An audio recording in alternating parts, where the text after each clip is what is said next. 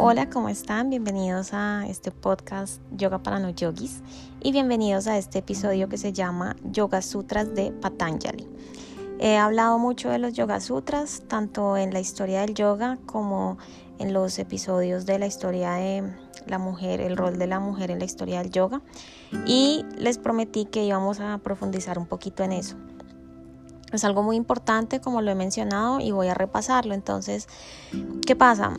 Los Yoga Sutras de Patanjali fueron escritos y sistematizados hace más o menos 2000 años, cuando el sabio Patanjali estructuró todo el conocimiento acumulado que había hasta el momento del yoga en el libro que se llama Los Yoga Sutras y pues que, fue, escrito por él, por Patanjali. Em, él definió el objetivo del yoga como el control de las actividades mentales y por ese motivo se practica Ashtanga Yoga, ¿Qué significa los ocho miembros del yoga? Esto del Ashtanga Yoga se volvió, digamos que, la piedra angular para las prácticas y para todos los diferentes estilos de yoga hoy en día. ¿Qué pasó en los, en los Yoga Sutras de Patanjali? Eh, bueno, los sutras o la palabra sutra significa aforismo y eso, ese libro tiene cuatro capítulos que constan en un total de 195 aforismos. Los aforismos son como em, frases que tienen mucho significado, mejor dicho, esperen porque eso me lo estoy inventando. Ya les digo que es un aforismo. Así, son frases o sentencias breves y doctrinales que se proponen como regla en una ciencia o arte. Así hice un googlazo rápido. bueno, entonces ya teniendo en cuenta eso, recordemos los Yoga Sutras de Patanjali son 195 sutras o aforismos es decir, 195 sentencias breves y doctrinales que se proponen como regla en, en, el yoga en este caso. Entonces, como les mencioné, hay cuatro grandes grupos cuatro capítulos más bien que, que abarcan los, sutras. Entonces el primer capítulo se llama Samadhi Pada, consta de 51 sutras y explica qué es el yoga.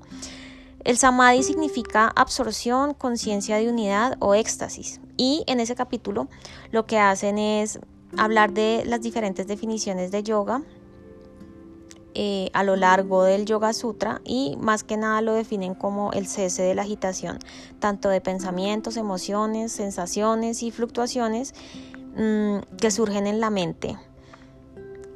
Y luego em, hablan del significado del samadhi y de las técnicas y, y reglas para lograrlo. El samadhi es la iluminación. Ese es el primer capítulo, Samadhi Pada. El segundo se llama Sadhana contiene 55 sutras, habla de la práctica del yoga. Ay, Dios mío, pensé que se me había apagado el celular. Bueno, habla de la práctica del yoga y, eh, bueno, pues, ¿qué, ¿qué, carajos es sadhana? Sadhana es la palabra sánscrita que significa práctica o medio, medio para lograr algo. Mm, en, el libro de, en, en este libro de los Yoga Sutras, Patanjali introduce dos formas de yoga, el Kriya Yoga, que es el yoga de la acción, y consta de prácticas como tapas, que significa austeridad, eh, que significa autoestudio, y otra que no voy a pronunciar, que significa devoción.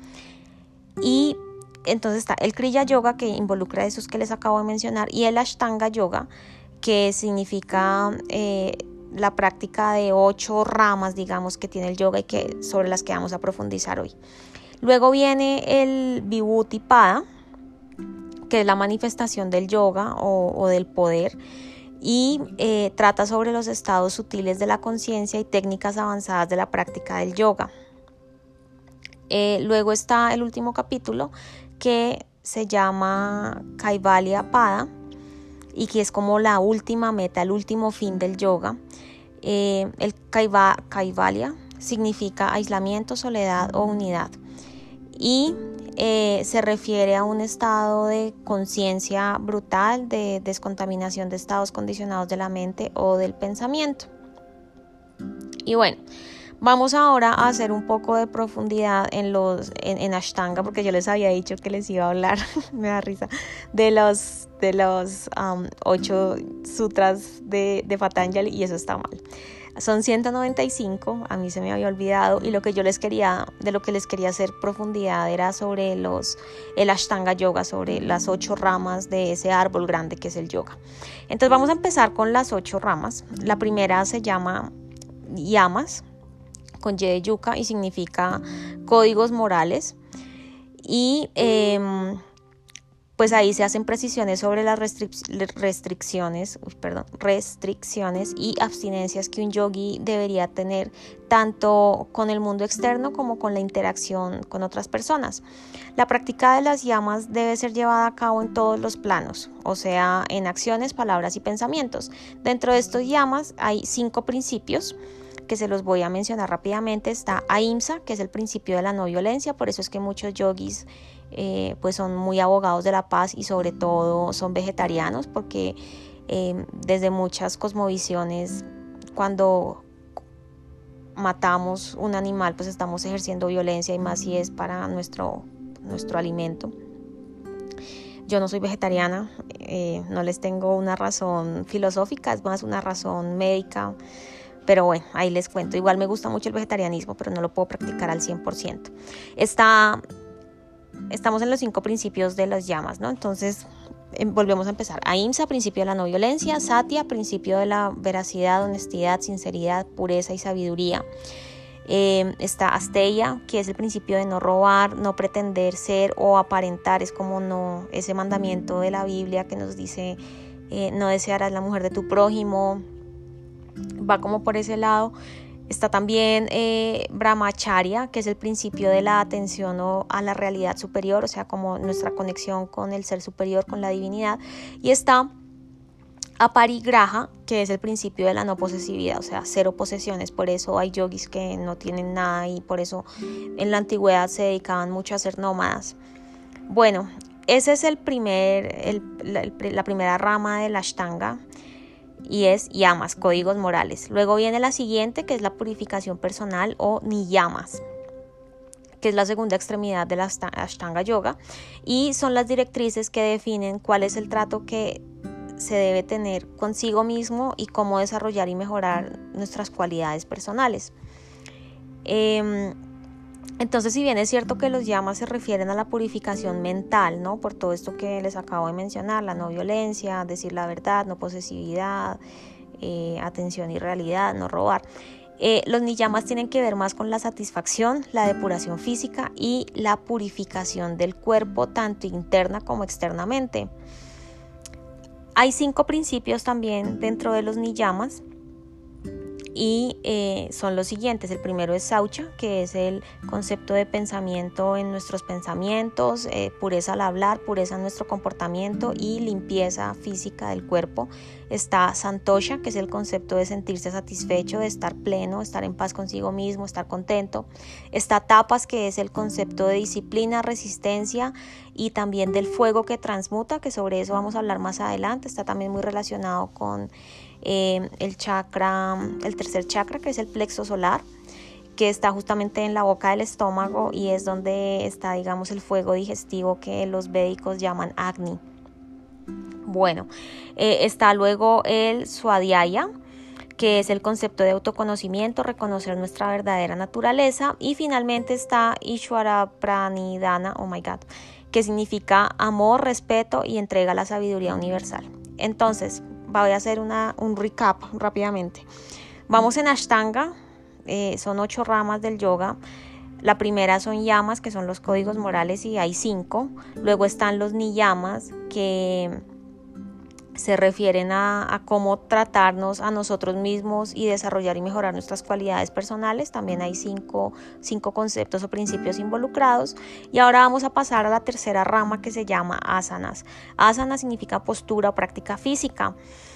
Y eh, esto es importante porque digamos que ahora en la práctica en Occidente se ha vuelto la piedra angular pero pues como vamos a ver no era todo lo que involucraba el yoga, pero el yoga también es muy flexible y, en eso quiero ser muy clara y es que se adapta a las necesidades de, de cada cultura y de cada persona y yo sí creo que en Occidente necesitamos mucha práctica física, obviamente acompañada de algo espiritual, pero lo físico es muy importante porque somos una cultura que por la naturaleza del sistema económico es muy sedentaria.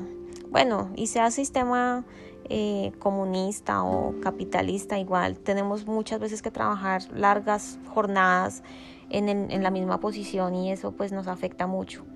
Bueno, dentro de las asanas, eh, ¿qué hay de filosofía detrás? Dice que se constituyen como una serie de movimientos y posturas que están diseñadas para ayudar a dominar el cuerpo y mejorar sus funciones, ejercitar los músculos, lubricar las articulaciones e incrementar la flexibilidad. Importantísimo, y voy a ser otra vez recalcitrante. Las asanas deben ser estables, cómodas y firmes, confortables. Deben ayudar al practicante a ser más consciente de su cuerpo, mente y el medio ambiente que lo rodea, pero no debe haber dolor. O sea, no es, no es tanto como un estiramiento, no es tan simple como un estiramiento, sino es más bien un medio que favorece la, apertura de los canales de energía, eh, la apertura de los chakras, de los cuales vamos a hablar más adelante, y de los centros psíquicos del cuerpo, mediante eso, mediante mover el cuerpo, mediante aumentar la flexibilidad de la columna vertebral, fortalecer los huesos y estimular el sistema circulatorio, nervioso e inmunológico. Luego vienen los pranayamas que se refieren al control de la respiración, de la, sí, de la respiración, o sea, de la energía vital a través de la respiración. ¿Por qué pranayamas? Prana es la energía vital que está presente dentro de todos y el yoga habla de la existencia de una energía que nos da vida, que está detrás de cada uno de nuestros actos, de cada cambio que experimentamos y em, pues por eso el, el pranayama, digamos que ellos conciben la respiración como eh, ese acto que nos permite obtener energía del medio. Entonces, los pranayamas serían em, una serie de ejercicios que están dirigidos al control de la respiración. Si alguien controla su respiración, puede controlar su cuerpo y también su mente. Luego está eh, Pratyahara, que es la retracción de los sentidos de los objetos externos para iniciar la interiorización, para mirar para adentro. Dice que es el recogimiento de los sentidos y es la capacidad de dirigir toda nuestra atención a lo interno, logrando evitar distracciones mentales que se tienen en la cotidianidad. O sea, es aquí ya empieza un poco lo, de la meditación. Eh, dice que el punto de partida es el control de la respiración, de los pranayamas porque mediante la respiración la mente se calma y cuando la mente se calma se puede controlar. Digamos que estas, estas últimas eh, ramas, estas últimas, sí, estas últimas ramas del yoga cada vez se van volviendo más complejas, ¿no? O sea, yo creo que es mucho más fácil cambiar de dieta que hacer ejercicios de respiración para controlar nuestra mente. Si bien es cierto, muchos de esos procesos se pueden llevar a cabo en paralelo, también creo que hay unos que son muchos más avanzados que otros y hay unos que ya empiezan a ser más como de... Unos son del exterior y otros son del interior. Entonces los primeros, eh, Niyama, mmm, la práctica física, los pranayamas, eh, las llamas, los códigos morales, todo eso es como nos relacionamos en parte con nuestra, nuestro exterior. Pero ya cuando empezamos a hablar de, mm, de la retracción de los sentidos, ya es como, ok, me voy a desprender de eso externo, de mi cuerpo burdo que estoy trabajando también para ir hacia adentro. Luego viene la concentración mental que se llama dharana y es la fijación de la atención o la concentración. Y estas, estas últimas tres prácticas ya son más eh, como ya superamos la parte de abstracción de los sentidos y ya estamos echando para adentro, esto ya tiene que ver más con nuestro interior y con nuestra realización, con la realización de nuestro espíritu, con el acercamiento a la divinidad desde adentro, no, no con nuestros actos externos, sino con nuestro interior. Bueno, Dharana, concentración, fijación de la atención. Fijar la conciencia, dirigir la mente hacia un punto fijo y mantenerla allí por un tiempo determinado. Esto se logra mediante la concentración y uno puede lograr em, controlar y enfocar las funciones de la mente y también puede controlar algunas funciones fisiológicas del cuerpo. Dice que cuando uno logra esto, eh, se puede liberar gran potencial de la sanación interior, tanto física como, como espiritual. Vamos ahora con Diana, que es la meditación y es la contemplación perfecta. Aquí hablan de meditación no como la conocemos, digamos que tenemos la rama del mindfulness, del control de la respiración. Acá ya se habla de meditación desde un punto de vista mucho más trascendente. Dice que se trata de la concentración en un punto con la intención de conocer la verdad sobre lo observado. Eh, durante Diana la conciencia se unifica aún más mediante la comprensión, o sea, ya es como meditar para unirme a Dios, para unirme a la inteligencia universal. En este punto surgen con mayor claridad las diferencias entre los objetos y capas sutiles de velos que rodean la intuición, o sea, cuando se practica esta meditación con esa conciencia podemos purificar nuestra intuición, se aprende a diferenciar entre la mente del perceptor, los medios de percepción y los objetos percibidos, entre las palabras, sus significados e ideas, entre los niveles de la evolución de la naturaleza. Mejor dicho, el practicante se da cuenta de que todos ellos están fusionados. Aquí es cuando volvemos al punto inicial, al punto cero del yoga, que es la unión. Y finalmente está el, último paso, digamos, la última rama, que es para mí la más avanzada, que es el samadhi, la unión total del ser con Dios, y es para mí la iluminación. Em, dice que este paso es el paso final de la Ashtanga Yoga y es la etapa más alta en la meditación, es la fase en la que el practicante experimenta unidad con el universo en un estado de éxtasis espiritual en el que la conciencia abandona el cuerpo, que es más o menos el nirvana. Se afirma que el samadhi es un estado alcanzado solamente por personas iluminadas y personas que han alcanzado el resplandor espiritual. Bueno, les quiero contar de dónde obtuve esta información la obtuve básicamente de Wikipedia y de la página web relajemos.com, Ashtanga Yoga. Eh, es un artículo escrito el 6 de agosto de 2016. Casi que leí de manera textual y les conté de manera textual eh, lo, de, lo de los lo de la Ashtanga Yoga, porque me pareció que tenían información muy clara y muy precisa. Obviamente, pues hice acotaciones de mi propio conocimiento, de la práctica, de lo que también aprendí en la escuela, pero, pero básicamente es eso, es ya como la parte más profunda de la filosofía yógica, porque siempre me gusta hacer claridad que el yoga no es solamente moverse y hacer monerías, como me dijo una vez una doctora, sino tiene muchas cosas más involucradas y ustedes son libres de decidir eh, hasta cuándo y desde dónde hasta dónde quieren practicar. Un abrazo, espero que hayan disfrutado este capítulo y que cada día aprendamos más de yoga. Espero que estén bien y los espero en mi próximo episodio en el que vamos a hablar un poco de los chakras. Un abrazo.